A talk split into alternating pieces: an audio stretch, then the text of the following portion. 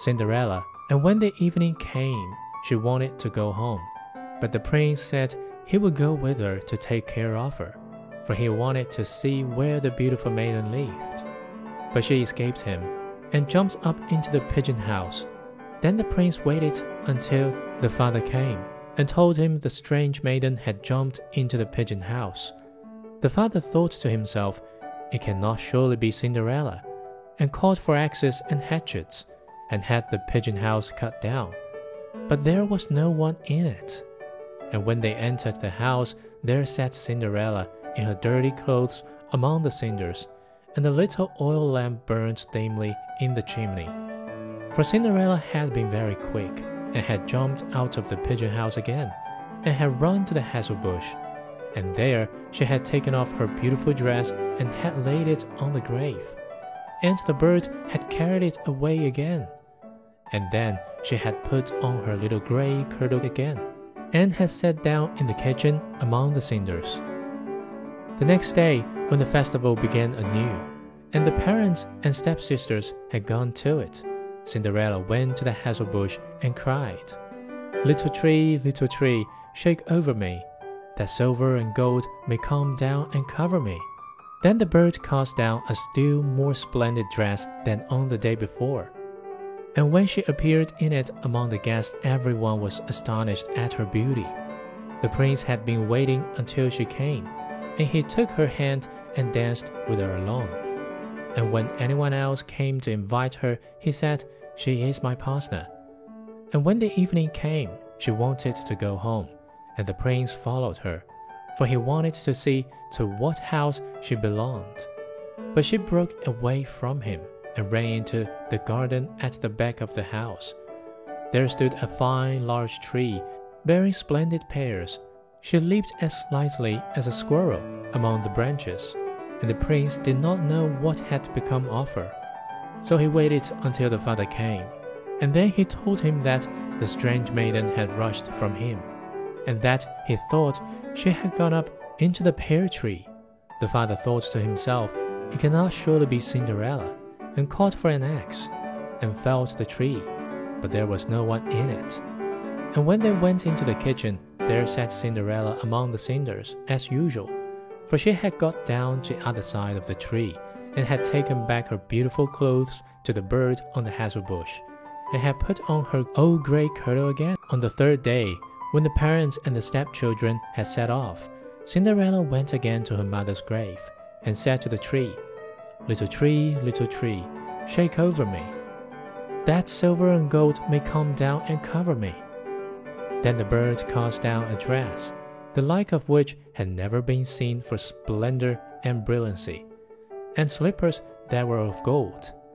And when she appeared in this dress at the feast, nobody knew what to say for wonderment.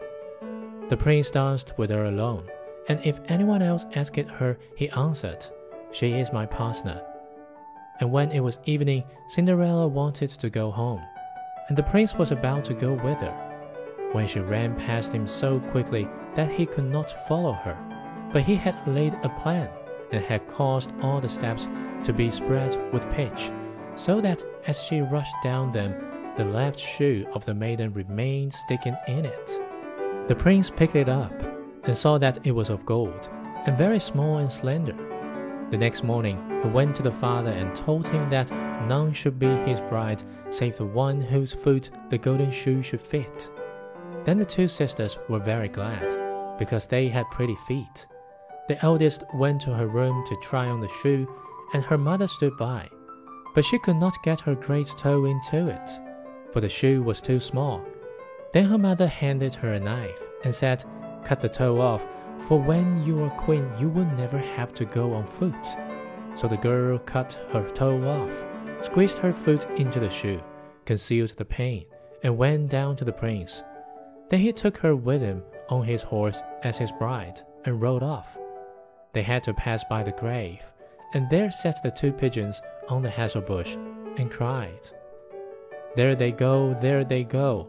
There is blood on her shoe. The shoe is too small, not the bright bright at all. Then the prince looked at her shoe and saw the blood flowing. and he turned his horse round and took the false bride home again, saying she was not the right one, and that the other sister must try on the shoe. So she went into her room to do so, and got her toes comfortably in, but her heels was too large. Then her mother handed her the knife, saying, Cut a piece off your heel. When you're a queen, you will never have to go on foot. So the girl cut a piece off her heel and thrust her foot into the shoe, concealed the pain, and went down to the prince, who took his bride before him on his horse and rode off. When they passed by the hazel bush, the two pigeons sat there and cried. There they go, there they go. There is blood on her shoe. The shoe is too small, not the right bride at all. Then the prince looked at her foot and saw how the blood was flowing from the shoe and staining the white stocking. And he turned his horse round and brought the false bride home again. This is not the right one, said he. Have you no other daughter? No, said the man. Only my dead wife left behind her a little stunted Cinderella. It is impossible that she can be the bride. But the king's son ordered her to be sent for. But the mother said, Oh no, she is much too dirty. I could not let her be seen. But he would have her fetched, and so Cinderella had to appear. First she washed her face and hands quite clean, and went in and curtsied to the prince, who held out to her the golden shoe. Then she sat down on a stool, drew her foot out of a heavy wooden shoe, and slipped it into the golden one, which fitted it perfectly. And when she stood up, and the prince looked in her face, he knew again the beautiful maiden that had danced with him, and he cried, This is the right bride. The stepmother and the two sisters were thunderstruck, and grew pale with anger. But he put Cinderella before him on his horse and rode off and as they passed the hazel bush, the two white pigeons cried, There they go, there they go! No blood on her shoe. The shoe's not too small, the right bride is she after all.